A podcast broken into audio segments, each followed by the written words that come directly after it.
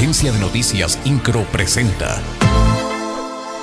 Resumen informativo. El gobernador del estado, Mauricio Curi González, dio a conocer que se reunirá con el secretario de Comunicaciones y Transportes, Jorge Nuño, para revisar el tema de la carretera México-Querétaro. Indicó que una de las peticiones que le hará es que desvíe el tráfico pesado con el objetivo de disminuir el número de accidentes viales.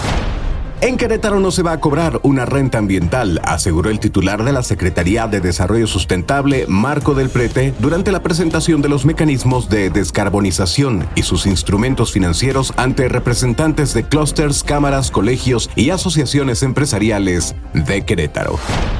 Este domingo concluirán los trabajos que realizan en el viaducto Santa Bárbara, informó el gobernador del estado Mauricio Curi González. Señaló que esta obra abonará a la movilidad de Querétaro debido a los actuales trabajos de la nueva avenida Paseo 5 de Febrero. Recordemos que estas obras tuvieron una inversión de 300 millones de pesos.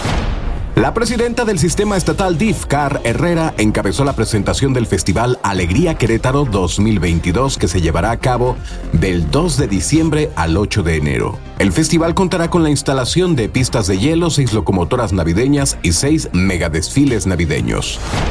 El presidente municipal de Querétaro, Luis Nava, anunció la convocatoria del programa de digitalización exponencial que tiene el objetivo de apoyar a mil negocios o empresas a obtener un diagnóstico de madurez digital y puedan conseguir asesoría y apoyo para digitalizar sus actividades, fortalecer su negocio, mejorar sus ventas y aspirar a un mejor futuro.